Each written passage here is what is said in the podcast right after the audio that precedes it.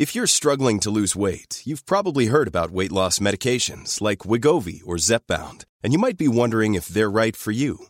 Meet PlushCare, a leading telehealth provider with doctors who are there for you day and night to partner with you in your weight loss journey. If you qualify, they can safely prescribe you medication from the comfort of your own home. To get started, visit plushcare.com slash weight loss. That's plushcare.com slash weight loss. plushcare.com slash weight loss. Quels sont les actus DevOps et Cloud en ce mois de septembre 2021 C'est ce qu'on va voir dans ce podcast. Bienvenue sur Radio DevOps, la balado-diffusion des compagnons du DevOps. Si c'est la première fois que tu nous écoutes, abonne-toi pour ne pas rater les futurs épisodes. C'est parti Bonjour à toi, chers compagnons, et bienvenue dans Actu DevOps, cette émission euh, presque mensuelle où euh, on déblatère des actualités du cloud ou du DevOps. Et aujourd'hui, on a un programme chargé et je t'encourage à rester jusqu'à la fin parce qu'on va parler de Microsoft Azure et de plein de problèmes qu'ils ont eus. Euh, je te rappelle aussi que ce podcast est partagé en Creative Commons, donc en licence libre. Tu peux euh, le découper, euh, prendre des bouts, le diffuser sous, sous condition que tu cites évidemment la source et que tu nous notifies soit sur le forum, soit sur, en commentaire de YouTube, ou alors tu peux m'envoyer un petit message et je ferai le travail.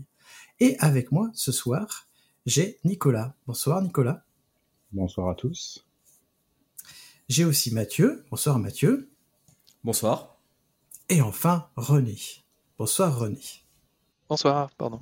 Et exceptionnellement, nous sommes tous en région Rhône-Alpes. ce, qui est, euh, ce qui est quand même notable. Donc ce sera un podcast rhône-alpin ce soir. Enfin, plutôt euh, aujourd'hui. Euh, nous, on est le soir, mais vous, quand vous écoutez le podcast, c'est sûrement le matin. Et on va commencer tout de suite. C'est moi qui vais m'écoller. je vais vous parler de Docker. vous savez que j'adore Docker. Plutôt, j'adore les conteneurs. Et Docker devient payant. Alors, pas tout à fait. Partez pas au courant, ne cherchez pas tout de suite un remplaçant. On va expliquer un peu les choses. En fait, le changement de tarif de Docker, il s'applique sur Docker Desktop. Mais Docker Desktop, c'est quoi? Euh, Parce qu'il convient peut-être de dire ce que c'est. Alors ce truc-là, c'est en fait une méthode d'installation facile pour Mac ou Windows. Alors pour rappel, Docker, c'est un gestionnaire de conteneurs qui permet de partager en fait le noyau Linux avec euh, bah, les processus qui tournent à l'intérieur du conteneur. Donc c'est pas une machine virtuelle, et donc évidemment c'est avant tout un outil Linux. Mais les pauvres utilisateurs de Mac ou de Windows étaient privés de ce jouet. C'est donc pour ça qu'est né Docker Desktop. Donc Docker Desktop va en fait pouvoir installer Docker facilement sous Windows et sous Mac. Enfin, facilement, façon de parler. Euh, et donc Docker Desktop devient payant aujourd'hui pour les entreprises qui ont plus de 250 salariés et qui font plus de 10 millions de dollars de chiffre d'affaires. Bon, on peut parler quand même de grosses boîtes à, ce niveau-là. les tarifs commencent à partir de 5 euh, dollars par mois. Bon, je vous laisserai aller lire euh, l'article de blog qui est en commentaire pour aller voir euh, le détail. Pour le moment, Docker CLI, donc le client Docker, Docker Compose, Docker Bullkit et Docker Engine qui fait tourner finalement les conteneurs sur votre machine ou vos serveurs, ça reste gratuit si tant est que vous soyez sous Linux évidemment. Docker estime finalement à 50% des utilisateurs de Docker, Desktop qui seront admissibles à l'usage personnel. L'usage personnel, en fait, c'est la version gratuite de Docker. Ça veut dire qu'en gros, ils estiment que 50%, 51% de leurs utilisateurs de desktop ne seront pas impactés par ce changement de tarif.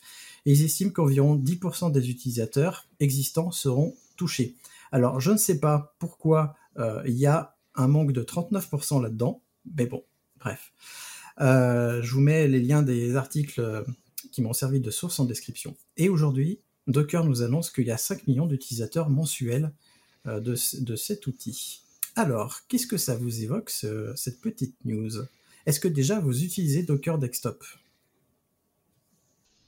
Alors, pour ma part, oui, puisque je suis sur Mac, donc j'ai bien Docker Desktop qui tourne sur, sur ma machine. Euh, mais en fait, on, dans mon entreprise, on paye déjà un accès euh, au Docker Hub depuis euh, quelques temps, puisque ça nous permettait d'avoir accès à des repositories privés. Donc pour nous, je pense pas que ça va changer énormément. Il va falloir que je regarde un petit peu le pricing de plus près, mais je pense que ça va pas changer énormément. Et je trouve que c'est une bonne chose que Docker commence à trouver un modèle économique. Et pour avoir étudié un petit peu les tarifs, je trouve que c'est plutôt bien foutu. Oui, non, c'était juste pour dire que oui, nous on l'utilise et on est typiquement euh, confronté au problème dans mon entreprise. Euh, il y a beaucoup d'utilisateurs, de développeurs qui utilisent Windows. C'est un peu la plateforme de référence.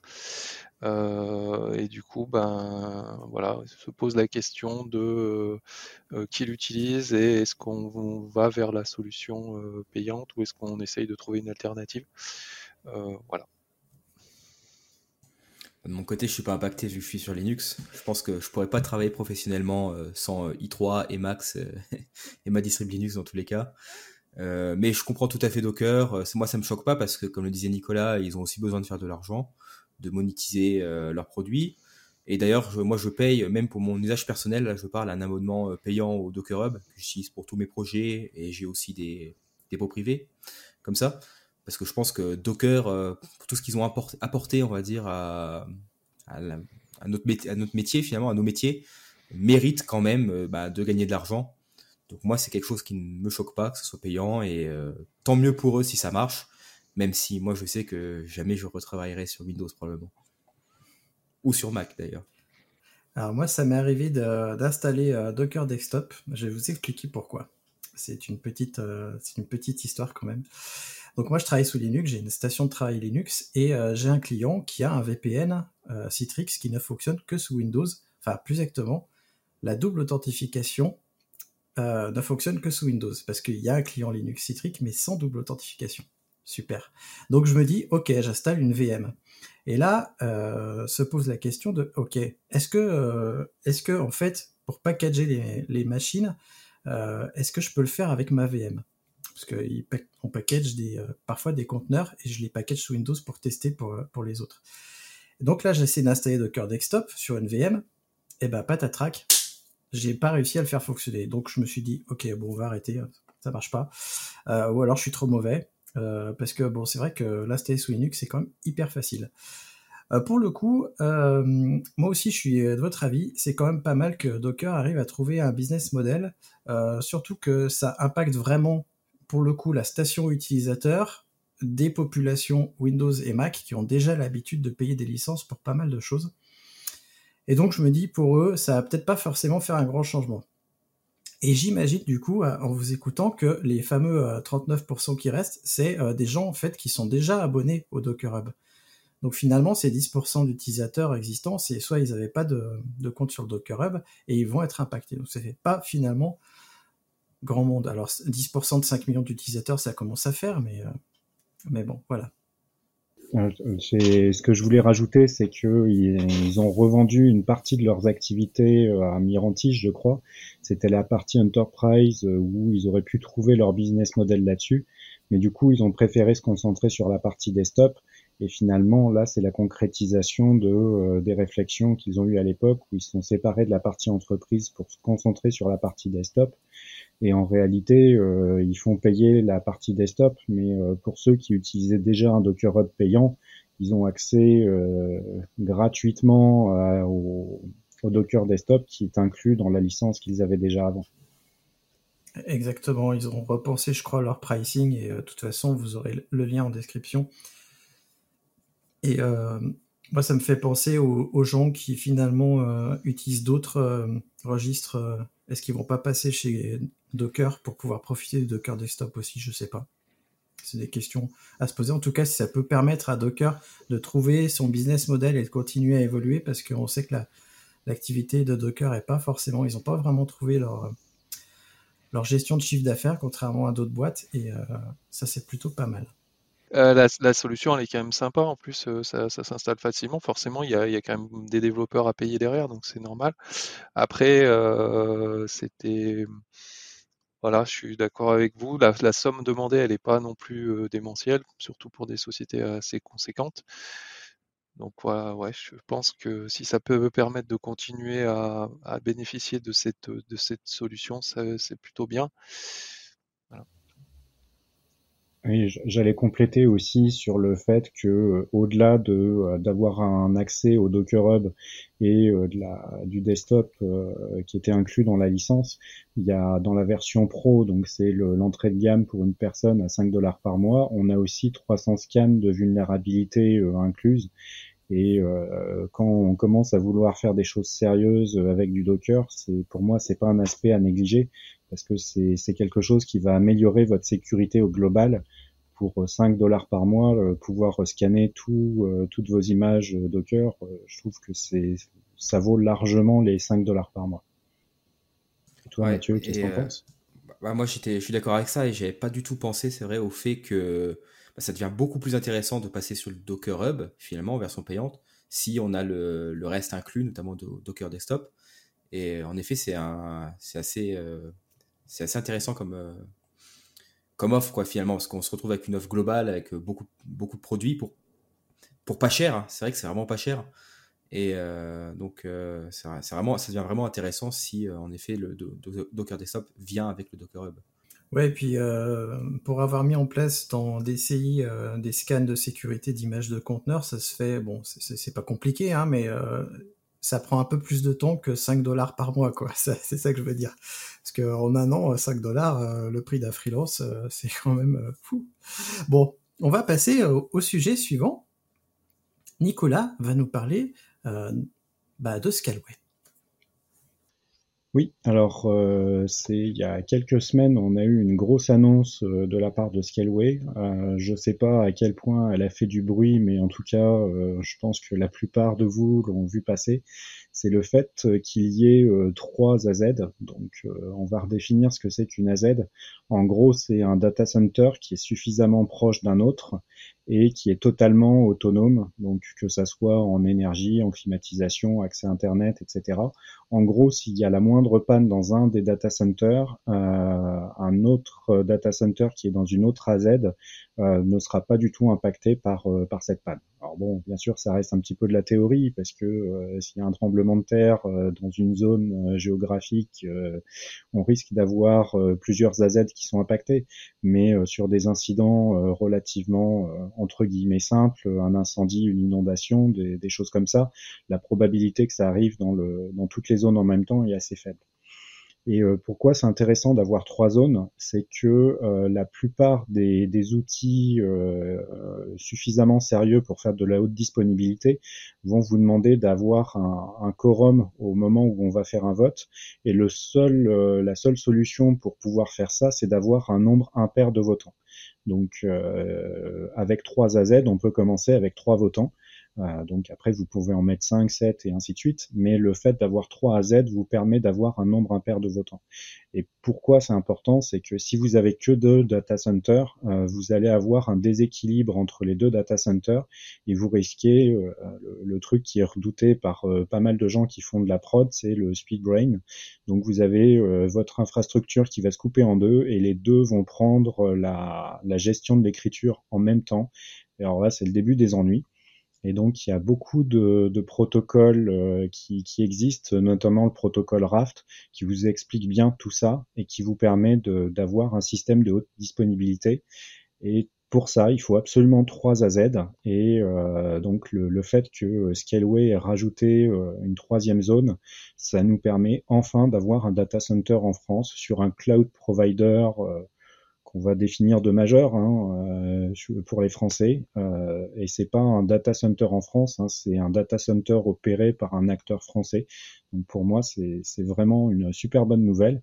Et euh, la petite euh, truc, le petit truc marrant en plus, c'est que le troisième data center qu'ils ont ouvert, ils ont racheté un ancien euh, blocos, un abri anti-atomique. Donc en plus, si vous déployez dans trois zones, vous pourrez dire à vos clients que vous avez une des zones qui peut résister à une attaque nucléaire. Donc euh, c'est la dernière fois que j'ai parlé d'analyse de risque. Vous pourrez euh, réécouter l'épisode. J'avais dit qu'en cas d'attaque nucléaire, je m'en foutais un petit peu parce que je serais plus là pour gérer les problèmes. Mais vous pourrez dire à vos clients que vous avez adressé le problème en mettant une partie de votre prod dans un abri anti-atomique. Et toi, Mathieu, t'en penses quoi de cette euh, bonne nouvelle? Bah, comme toi, je, suis assez enthousiaste. Je pense que c'est au-delà des produits cloud, c'est vraiment la force de Scaleway, le fait de maîtriser son infrastructure de A à Z finalement. Euh, donc c'est bien de voir un acteur français euh, avec ces, ces 3 à Z parce que c'est vrai que c'est ce qui pêche un peu chez beaucoup de cloud providers en Europe. Hein. les c'est pas forcément, c'est pas que les produits, c'est aussi ce genre de choses, des availability zones. Comme tu l'as dit, Nicolas, il y a plein de d'outils qui vont bénéficier de ça. Mais moi, je pense euh, notamment à des outils comme Cassandra ou des choses comme ça, où on peut, on peut mettre des réplications assez intelligentes euh, de cette manière hein, pour que ça se réplique euh, entre les AZ. Donc c'est vraiment une bonne nouvelle. Et comme tu le dis, le bunker nucléaire, c'est toujours fun. en Suisse, il y avait Deltalis qui était comme ça également, comme data center, qui était sous une montagne. On était dedans à une époque. Et c'est toujours impressionnant à visiter. Donc je pense que rien que pour ça, si je pouvais acheter des serveurs chez Scalaway, rien que pour visiter le data center euh, et l'abri anti-atomique, ça m'intéresserait quoi. euh, voilà. Euh, donc je sais pas si Christophe peut-être tu veux rajouter quelque chose? Oui, alors déjà, il est possible de visiter ce, cet abri anti-atomique puisque pour les journées du patrimoine, Scalway va ouvrir justement le DC5 qui est celui-là, il me semble. Euh, ah non, le DC5 c'est le data center écologique. C'est pas le même. Par contre, ouais, je vais ajouter quelque chose parce que je l'ai traité dans ma dernière trouvaille du vendredi, euh, celle du 10 septembre que j'ai publiée sur LinkedIn. Et en fait, euh, outre le fait qu'il y a maintenant trois AZ chez Scalway, qui sont vraiment des AZ puisque c'est des data centers qui sont séparés géographiquement, même s'ils sont tous sur Paris, à divers endroits de Paris, euh, il y a en fait aussi une dans l'article qui est en lien, puisque je l'ai lu aussi, il y a l'explication de ce que veut faire Scalway sur les futures availability zones euh, en Europe. Donc je vous encourage à aller voir ça parce que c'est très bien. Et ils, euh, pensent justement euh, à long terme leur infrastructure au niveau européen. Et ce bunker, en fait, historiquement, il héberge C14, qui est, l'offre de stockage à froid longue durée de chez Scalway. Euh, qui en théorie, euh, on peut laisser ses archives pendant 10 ans. En théorie, je sais, en pratique, euh, j'ai pas testé, donc voilà. Et par contre, attention, parce que déjà entre le DC, le premier DC parisien et le deuxième DC, les prix des VM changent. Mais alors quand vous allez sur le DC qui est en, qui est dans le data center subatomique, on va l'appeler, et eh ben là les prix flambent parce que évidemment, euh, il y a plein de choses qui font que les prix des VM changent. Donc, euh, ce sera pas euh, kiff kiff. Il va falloir bien bien travailler vos prix quand vous utilisez les 3 AZ. Et alors, René, toi, qu'est-ce que tu en penses? Bah, je, pense que vous avez tout dit. J'ai pas grand-chose à ajouter. c'est une super. Enfin, moi, je trouve que c'est une super nouvelle que j'avais pas forcément vue par ailleurs. donc, je, ouais, je trouve que c'est génial. Eh ben, écoute, on va te laisser la parole. Tu vas nous parler justement d'un anniversaire, je crois. Oui, ben, il fallait quand même en parler un petit peu, hein, sinon c'est c'est quand même quelque chose d'assez majeur. Donc euh, le 25 août 1991, en fait, euh, Linus Torvald nous annonçait qu'il avait créé un tout petit projet, euh, quelque chose de pas aussi gros et professionnel que GNU. Et ben voilà, c'était c'est les 30 ans de Linux. Hum, donc voilà, c'est pas forcément grand chose à dire de plus, mais voilà, je pense que c'était l'idée de un petit peu euh, euh, le rappeler que cet OS euh, parti d'un projet, on va dire d'un hobby, est devenu un, quelque chose de, vraiment majeur, utilisé dans du petit chip embarqué jusqu'au plus gros supercalculateur. Et pour moi, ça montre vraiment la force de l'open source et des communautés. Euh, voilà, donc euh, je voulais juste faire un petit rappel à, à, à, ce, à, ce, à, cet anniversaire et puis ben juste vous poser euh, la question de quand est-ce que vous avez découvert Linux et est-ce que vous aviez anticipé un tel succès quand vous avez découvert, surtout pour les plus anciens? Je peux, je peux commencer en étant, je pense que je suis le plus jeune, comme ça vous allez rigoler. Euh, moi j'ai euh, connu Linux quand j'étais au collège, donc c'était il y a une quinzaine d'années euh, environ. Euh, et euh, ben c'était déjà euh, populaire en fait, donc qu'est-ce qui m'a, dire, le succès était déjà là, je pense, il y a il y a 15 ans. Euh, peut-être pas autant qu'aujourd'hui, mais euh, il y a peut-être encore plus de concurrence, mais euh, on va dire c'était déjà là et j'avais installé Ubuntu sur le, l'ordinateur familial, ce qui était assez stressant parce qu'on n'avait qu'un ordinateur bien sûr pour toute la famille.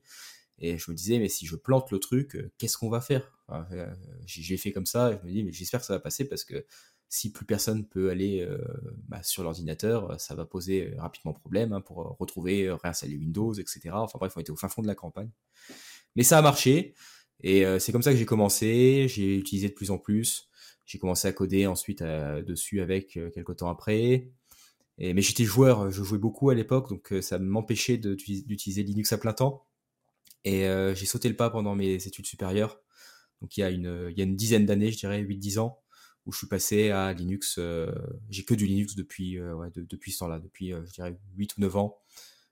j'ai que du Linux, j'ai rien eu d'autre depuis et, euh, j'en suis très content. Euh, donc je sais pas si quelqu'un veut raconter, peut-être Nicolas, ton, histoire avec Linux. Alors là, du coup, on va faire un bond dans le temps euh, parce que euh, moi, moi aussi, c'était au collège, mais euh, du coup, c'était plus en 93-95. c'était une Slackware. J'ai essayé de regarder à l'instant dans l'historique, ça correspond à peu près à cette date-là. Et en fait, c'était un CD dans un magazine sur lequel euh, il y avait les 95 disquettes. Donc, euh, je me suis mis à chercher 95 disquettes pour pouvoir les mettre dessus.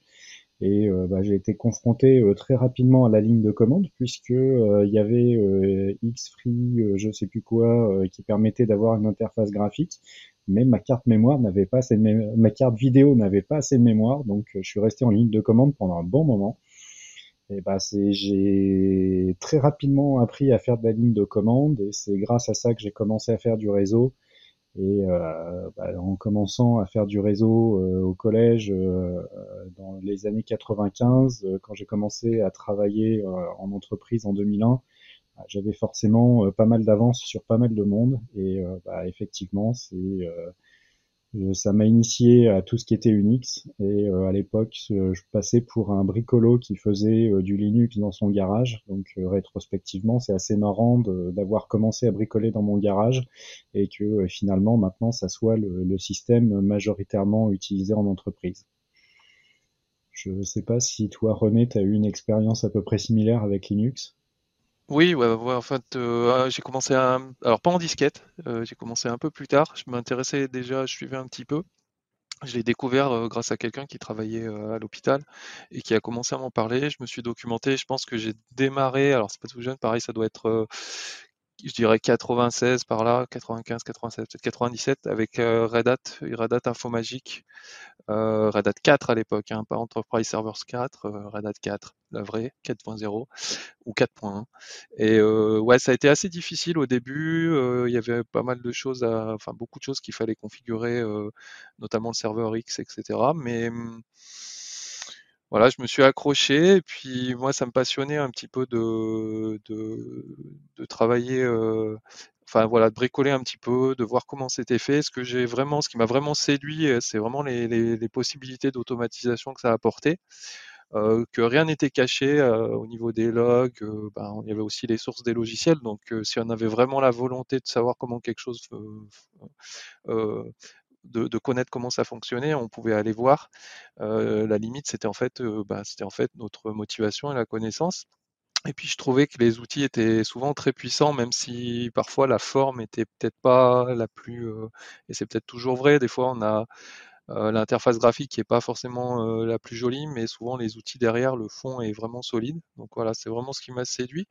Et puis ben, je dois quand même reconnaître que ça a quand même changé ma vie au moins professionnelle parce que bah, ça me permet de, de vivre au jour le jour avec ben, voilà un travail assez intéressant et puis et, et, puis relativement bien payé on va dire. Et, et puis de globalement ouais c'est une passion et voilà c'est pour ça que je il y a parfois des choix technologiques qu'on fait ou des directions qui, qui, peuvent quand même avoir un impact majeur sur, sur notre carrière et, voilà, c'est peut-être pour les plus jeunes, c'est intéressant parfois d'aller voir parce qu'à l'époque c'était quand même un petit peu, c'était pas mainstream c'était un peu atypique et bon, par chance, c'est devenu peut-être un peu plus la norme et ça a permis d'évoluer dans ce monde-là. Voilà. Christophe? Ouais, c'est à moi. Alors, euh, moi, je suis un peu comme Nicolas. J'ai, j'ai découvert Linux un peu dans cette époque-là. On a à peu près le même âge, je pense, avec Nicolas. J'ai commencé aussi euh, au collège, lycée, je sais plus exactement. Je crois que c'était vers la fin du collège. C'était une Slackware aussi. Euh, je m'en rappelle très bien parce que j'avais mon, mon seau de. Je vous montre hein, si vous êtes sur YouTube. J'avais mon monceau de pile, ma pile de disquettes comme ça. Je les rentre. Puis je crois que c'est la 30e, secteur défectueux. Bon, Donc pour ceux qui connaissent pas les disquettes, quand on a un secteur défectueux, euh, l'information ne peut pas être lue. Mais Linux me proposait, enfin l'installation de Linux me proposait, voulez-vous sauter le, secteur défectueux? Je fais bah ouais, allez, vas-y. Je, continue. Puis trois disquettes plus tard, secteur défectueux, sauf que là, impossible de continuer. Donc du coup, j'ai jeté l'éponge. Ma Slackware, bah, je l'ai jeté à la poubelle. Hein. Euh, et puis c'est un peu plus tard avec pareil des magazines et cette fois-ci avec un CD que j'ai retenté le truc. Et là, euh, j'ai commencé à, jouer avec un petit peu. Alors, euh, je jouais déjà beaucoup avec le DOS. Donc, le DOS, c'est la ligne de commande euh, sous Windows. À l'époque, c'était Windows 3, je crois, un truc comme ça.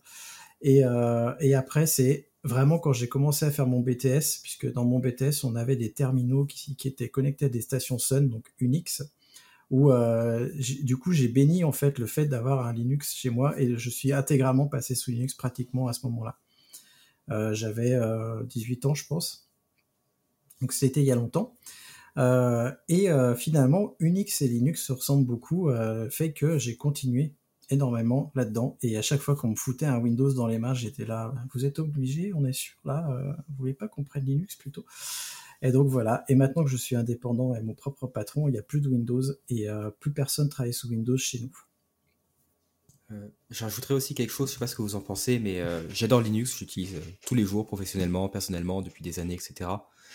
Mais on arrive quand même dans une, une, situation de monopole avec Linux, pour moi. Et je pense que les monopoles, c'est jamais bon. on a de plus en plus d'outils, ben, on va parler des conteneurs, hein, mais les conteneurs, système D, EBPF, XDP, etc., qui ne fonctionnent que sur Linux.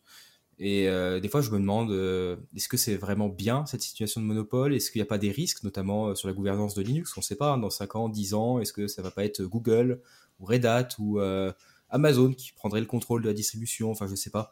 Je, dis des choses comme ça, mais des fois, je me demande, est-ce qu'il ne faudrait pas aussi encourager des alternatives?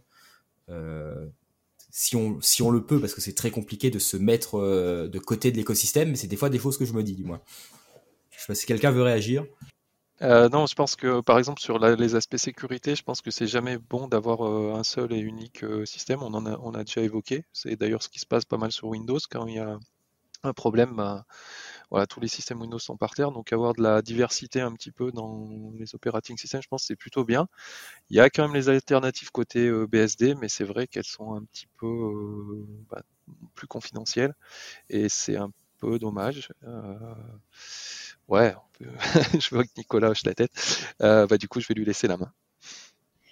Ouais, bah en fait, c'était à peu près ce que j'allais dire. Alors, il y a plusieurs parties dans la réponse. La, première, c'est euh, euh bah, c'est pas GNU Linux parce que Linux c'est juste le noyau et le noyau est relativement indépendant d'une société. et Linus Torvald a toujours gardé la main là-dessus et il fait en sorte que ça soit pas lié à une société plus qu'à une autre. Après, euh, il y a tout l'écosystème GNU qui est totalement open source et ça, ça a jamais trop changé. Il n'y a pas de société derrière. Et, toutes les distributions, euh, donc euh, maintenant on a deux distributions majeures, c'est tout ce qui est Red Hat-like, et après on a les Debian-like et Ubuntu. Euh, et il y en a énormément qui, qui gravitent autour. Euh, puis je vais pas toutes les nommer parce qu'on n'a pas la soirée, mais euh, on a énormément de choix et euh, dans une diversité où euh, on a une galette qu'on met dans le CD, on fait next et puis ma grand-mère pourrait presque l'installer, jusqu'à un système où on peut tout recompiler soi-même. je pense que la Linux from scratch existe toujours. Et la deuxième partie, c'est euh, le. Je trouve que ces dernières années, euh, donc effectivement, René parle de, BSD. Donc moi, j'ai une appliance BSD pour remplacer ma box euh, chez moi. Et euh, il y en a qui peuvent se faire des NAS avec des BSD, c'est très très performant. Les FreeBSD euh, est très éprouvé, la stack réseau est vraiment super solide. Les OpenBSD sont réputés pour leur sécurité, NetBSD pour le fait que ça puisse fonctionner un petit peu partout. Et, euh, et, après, il y a aussi plein d'autres petits euh, systèmes d'exploitation plus ou moins exotiques, plus ou moins open source, euh, qui, euh, qui permettent de faire de l'embarqué, qui permettent de, de, faire d'autres trucs. Et je trouve qu'au contraire, on, on, arrive à avoir un écosystème hyper varié, contrairement à ce qu'on avait à l'époque, où on avait une hégémonie de euh, Microsoft sur la partie euh, desktop, euh, PME, PMI, et du, Sun, Bull et ainsi de suite sur, sur des grosses entreprises. Maintenant, on arrive à avoir des systèmes où chaque entreprise, chaque particulier peut choisir un petit peu plus facilement ce qu'il veut. Ouais, du coup, je vais prendre la parole. Euh, alors, en effet, aujourd'hui, Linux est euh, en monopole, parce qu'on pourrait dire euh, comme ça, que ça, ça, on pourrait dire, mais non, en fait, c'est Windows. Si, si, Linux fait tourner Internet. Linux est le système d'exploitation le plus représenté au monde, a priori. sauf que, en fait, moi, je me rappelle que quand j'étais jeune, avant que Linux arrive, on n'avait que des systèmes d'exploitation propriétaires. Tous, ils étaient propriétaires on avait les Unix, donc BSD, euh, pas BSD n'existait pas encore, mais les Unix type euh, Sun, AX, etc. Et on avait Windows, et euh, je crois qu'on n'avait pas encore, si on avait des Macintosh. Et puis Linux est arrivé. Linux a changé le paradigme. il est arrivé avec la licence libre, GNU Linux, et donc ça a complètement changé les choses. Et avec l'avènement d'Internet, les systèmes d'exploitation sont venus en fait Linux. On a BSD qui est finalement un dérivé d'Unix libre. Ça reste des cousins, mais c'est pas euh, compatible complètement.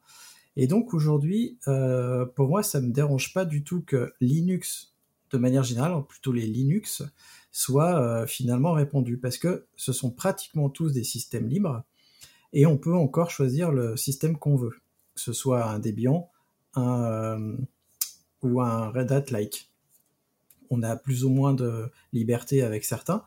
Euh, et l'autre truc, pour moi, c'est que finalement, l'autre alternative, c'est les systèmes d'exploitation propriétaires, parce qu'on en vient toujours là. Hein. Linux, BSD, ils sont libres, mais les autres, ils sont propriétaires. Donc, est-ce qu'on veut une compatibilité avec des systèmes propriétaires qui, de toute façon, ne sont pas ouverts finalement à ça? Ou est-ce qu'on veut des systèmes libres avec finalement le seul truc euh, comme l'a dit, je crois que c'est Nicolas ou René, je sais plus. Le seul truc finalement qui est commun à toutes les distributions Linux, c'est le noyau. Après, tout l'écosystème, il peut changer, etc. Il y, a des, outils qui sont portés, mais finalement, le noyau, c'est le vrai cœur euh, de tous les Linux et c'est le, seul truc finalement euh, qui peut, qui, change pas. Et pour moi, c'est pas un problème parce qu'on a plein de distributions, des libres, des sous licences donc ça, pour moi, ça pose pas de problème. Et c'est pour ça aussi que Linux est aussi puissant aujourd'hui. C'est parce qu'il y a plein de distributions et qu'il reste encore libre. Désolé pour le long monologue. Eh bien, je vous propose de clôturer cette partie Linux, sauf si vous voulez qu'on en parle encore, parce qu'on pourrait en parler longtemps. C'est ça, ça pourrait traîner très très longtemps, je pense. En tout cas, si, si vous ne connaissez pas Linux, essayez-le quand même. Mais je pense que si vous écoutez ce podcast, vous avez touché au moins une fois de votre vie à Linux. Il y a assez peu de chances que nos auditeurs ne connaissent pas. Hi, I'm Daniel, founder of Pretty Litter. Did you know cats tend to hide symptoms of sickness and pain? I learned this the hard way after losing my cat, Gingy. So I created Pretty Litter, a health monitoring litter that helps detect early signs of illness by changing colors, saving you money and potentially your cat's life. Pretty Litter is veterinarian developed, and it's the easiest way to keep tabs on your fur baby's health right at home. Go to prettylitter.com and use code ACAST for 20% off your first order and a free cat toy. Terms and conditions apply. See site for details. If you're struggling to lose weight, you've probably heard about weight loss medications like Wigovi or Zepbound, and you might be wondering if they're right for you. Meet PlushCare, a leading telehealth provider with doctors who are there for you day and night to partner with you in your weight loss journey.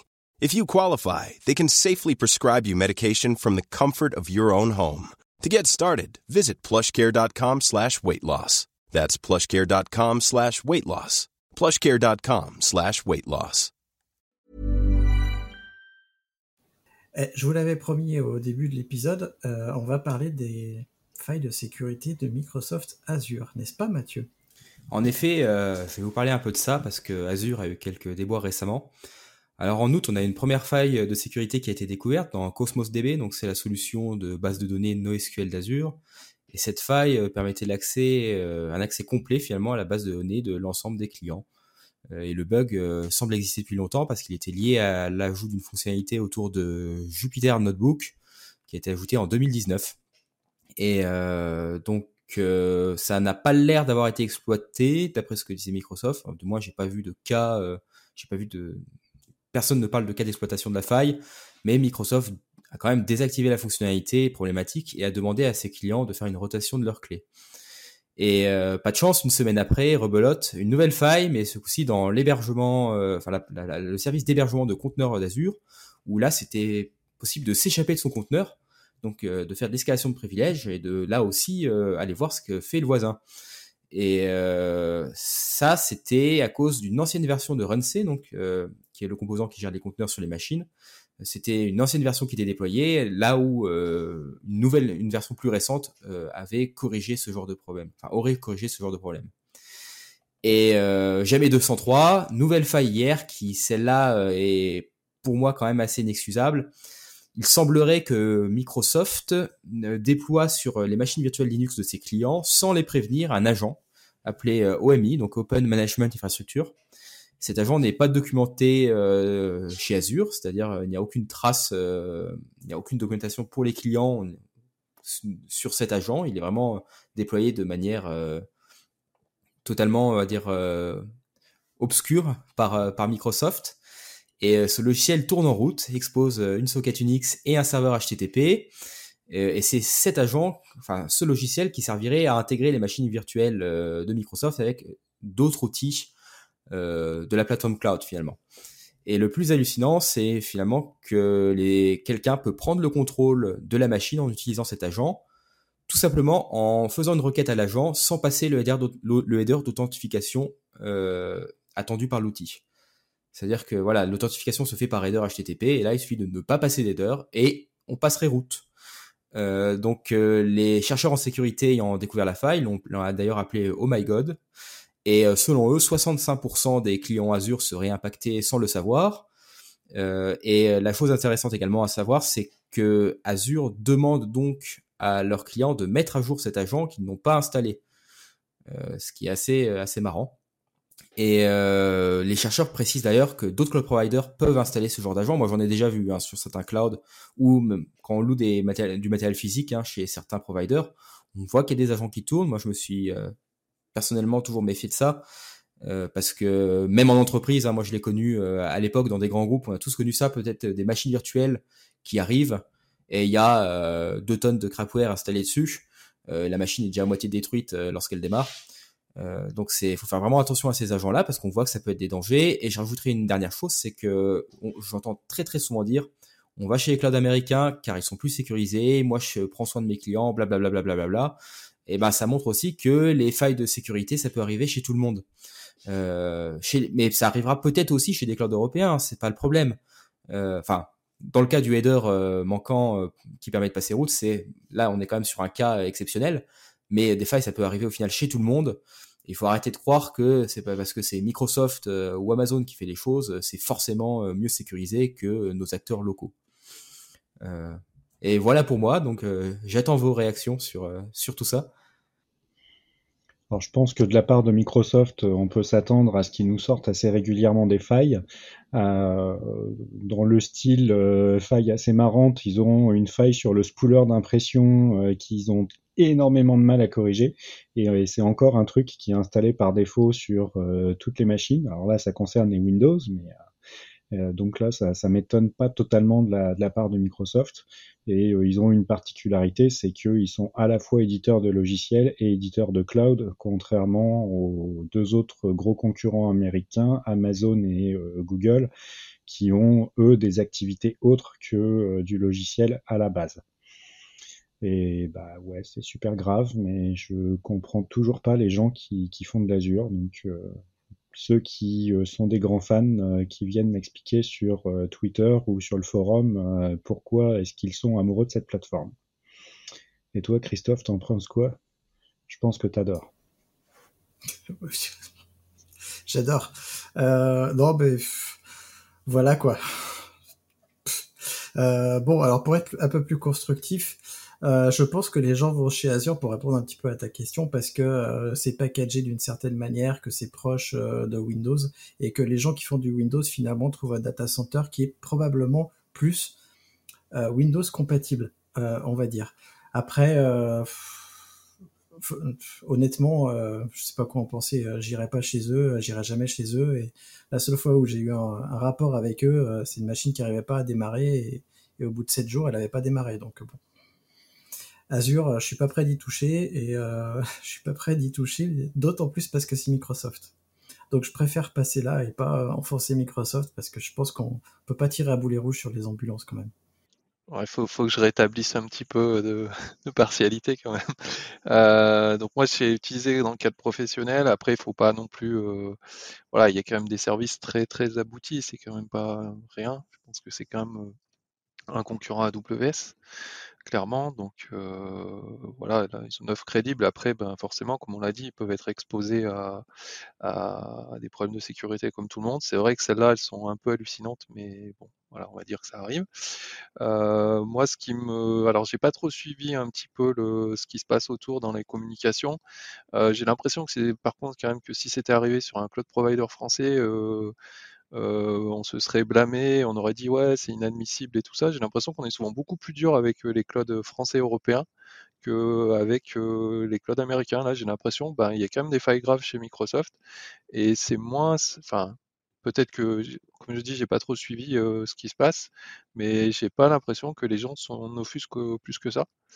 Et voilà, pour moi, tout le monde a la même ancienne, mais voilà, je pense que la prochaine fois qu'il arrive quelque chose chez un cloud européen, il faudra se rappeler que ben, ça arrive aussi chez nos copains américains, qui, même s'ils sont très bons en sécurité, des fois font aussi des trucs pas géniaux. Voilà. Je suis tout à fait d'accord. En fait, je vais, je, vais, je vais préciser un truc quand même. C'est bien de rappeler que euh, personne n'est euh, infaillible et que tout le monde peut faire des erreurs, y compris les grands. Euh, et c'est justement parce qu'ils sont grands qu'ils peuvent faire des erreurs aussi, mais que du coup, ils vont impacter beaucoup plus de gens. Il y a ça aussi qu'il faut avoir en tête. Et il y a un autre truc, moi, qui me gêne chez Azure, c'est que c'est Microsoft derrière. Et outre le fait qu'ils aient des failles de sécurité, parce que ça fait longtemps qu'on sait que Windows, il y a des failles de sécu qui traînent euh, régulièrement. Mais euh, outre les failles de sécurité, la politique et la stratégie de Microsoft, moi je m'en méfie quand même fortement, notamment sur l'espionnage industriel. Je sais qu'ils sont très forts et on, a plein d'exemples. Je ne sais pas si sur Azure c'est le cas, mais en tout cas, il y a beaucoup de choses qui se passent. Mathieu, tu voulais rajouter un dernier truc? Je, voulais, je suis tout à fait, tout à fait d'accord avec René sur le fait que les gens sont sans pitié avec les acteurs locaux. Euh, c'est-à-dire qu'un acteur local qui va sortir un produit ou va manquer un peu une, fonctionnalité ou bien il va avoir un bug quelque part ou un problème de sécurité, ça va être oh, ah, on sait rien faire, machin et tout. Par contre, les Américains, ils peuvent être en roue libre complet et il n'y a aucun problème. Je veux dire, euh, là, c'est même même parfois sur les produits. Hein, je veux dire, euh, c'est moi c'est un peu ce que je ressens parfois. Et pour revenir sur Azure, bah, c'est notre gouvernement qui qui adore Azure il me semble d'ailleurs. Euh, je crois que le S Data Hub ou même tout ça on dit Covid, enfin il y a beaucoup de services aujourd'hui euh, qui, euh, qui, sont, qui sont chez eux, il me semble. Donc même si ça va pour le S Data Hub, je crois que ça va changer. Mais comme quoi, là aussi, l'aspect sécurité était très mis en avant par le gouvernement sur oui, on va chez Azure parce qu'ils savent faire. Eh ben oui et non. C'est l'herbe n'est pas plus verte ailleurs. Notre gouvernement, il est très pro Microsoft, mais pas que pour le cloud, pour plein d'autres choses, et je pense que c'est historique, et euh, ce serait bien que les choses changent et évoluent euh, là-dedans. Ah, je vous propose qu'on passe au dernier petit sujet, puisque René nous a encore trouvé un petit outil, enfin, une pléthore d'outils a priori. Donc je vais laisser la parole à René. Oui, alors, euh, c'est pas forcément une nouvelle euh, extrêmement quelque chose d'exceptionnel, mais en fait, il y a souvent sur euh, différents projets, on trouve ça pas mal sur GitHub, euh, des projets qui sont qui ont awesome quelque chose dans leur titre. Donc là, en l'occurrence, c'est Awesome Self Hosted. Et euh, en fait, c'est des, souvent des collections de listes avec des liens vers différentes solutions. Et donc cette liste-là, euh, donc qui sera dans les notes euh, du podcast, recense énormément d'outils que l'on donc pour la plupart, j'imagine, sous licence libre ou open source, et que l'on peut donc s'installer sur une VM, sur une infrastructure en primage chez soi, enfin s'auto-héberger. Et voilà, donc il y a, vraiment beaucoup, ça couvre beaucoup, beaucoup, beaucoup de, de, de cas d'usage. Et c'est toujours intéressant de parcourir ce, type de liste pour, ben, pour, connaître des alternatives, je pense, et puis aussi pour, bah, pour voir qu'il y, a vraiment beaucoup de choses et découvrir, et découvrir parfois des, petites pépites, parce qu'il y a souvent des outils qui sont méconnus et pourtant parfois vraiment géniaux. Et je n'ai pas d'exemple en tête là tout de suite, mais je suis sûr que si on prend quelques minutes, on va en trouver.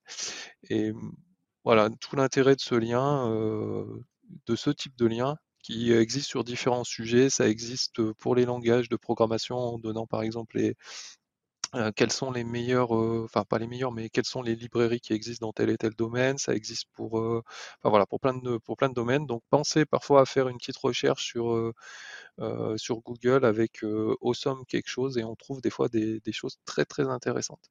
Voilà, je vous laisse la main. Je vais euh, donc du coup je vais intervenir. J'ai trouvé le topic parce que maintenant sur GitHub il y a des topics. Donc il y a le topic Awesome. Je vous mettrai le lien en description. Et moi je vais vous parler euh, d'un autre truc. Euh, c'est pour faire de la pub à, un autre podcast qui s'appelle Chaos Monkey.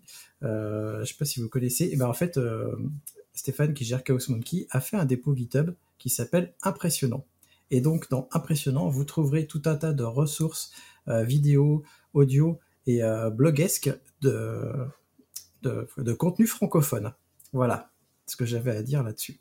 Quand tu dis Chaos Monkey, c'est pas Electro Monkey plutôt? Le podcast Si, excuse-moi, c'est Electro Monkey. C'est ce qui me semblait. Je suis fatigué. C'est parce qu'on a parlé de Microsoft que, que le mot chaos est venu à l'esprit. C'est exactement ça. À Nicolas. Ouais, je disais, euh, en fait, j'avais parcouru un petit peu la liste rapidement, et euh, notamment pendant que René était en train d'en parler. Et, cette liste, elle est très intéressante parce qu'elle regroupe par catégorie pour euh, faire de l'auto-hébergement.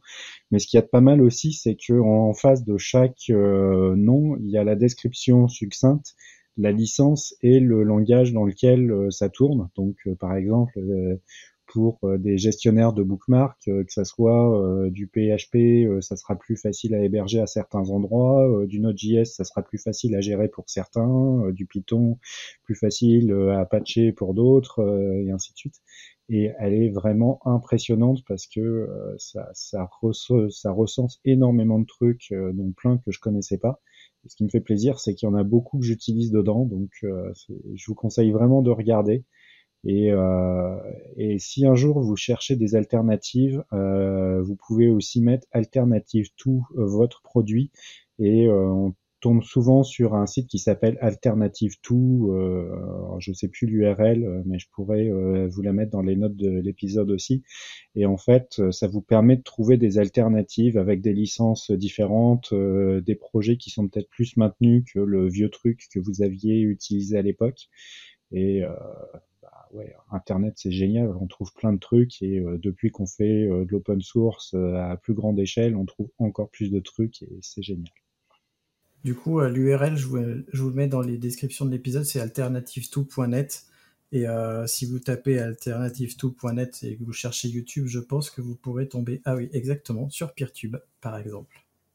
Eh ben, je crois qu'on est arrivé à la fin de cet épisode, euh, qui n'est finalement n'était pas si court que ça. J'aurais pensé qu'on ferait plus court. Mais bon. Euh, si l'épisode t'a plu, cher auditeur, tu peux venir en parler euh, avec nous sur le forum des compagnons du DevOps. Le lien en description, il suffit de t'inscrire et tu pourras nous rejoindre et discuter avec nous. Et moi, je te dis à bientôt et je vais laisser le mot de la fin à mes chers invités. On va commencer par Nicolas. Quel est ton mot de la fin? Installer des Windows, ça vous permettra d'avoir des accès à distance configurés par défaut.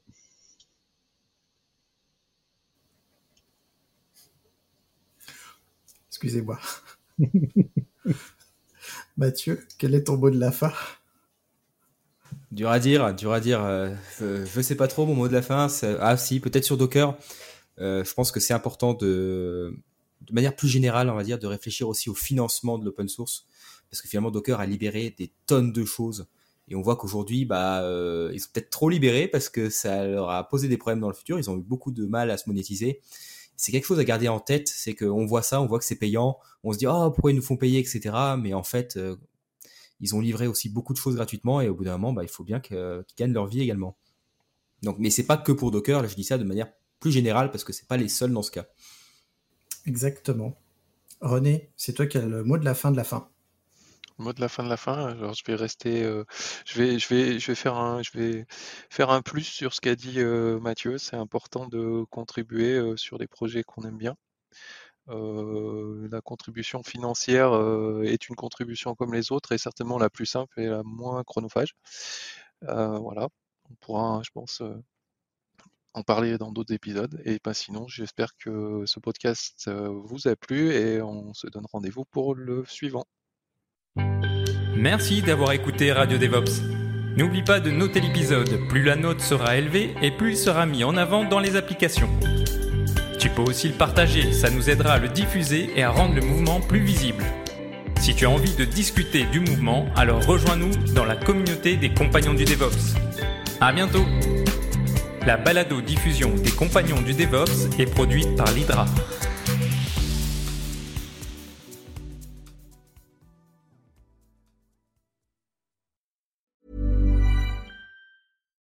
Hi, I'm Daniel, founder of Pretty Litter. Cats and cat owners deserve better than any old-fashioned litter. That's why I teamed up with scientists and veterinarians to create Pretty Litter. Its innovative crystal formula has superior odor control and weighs up to 80% less than clay litter. Pretty Litter even monitors health by changing colors to help detect early signs of potential illness. It's the world's smartest kitty litter. Go to prettylitter.com and use code ACAST for 20% off your first order and a free cat toy. Terms and conditions apply. See site for details.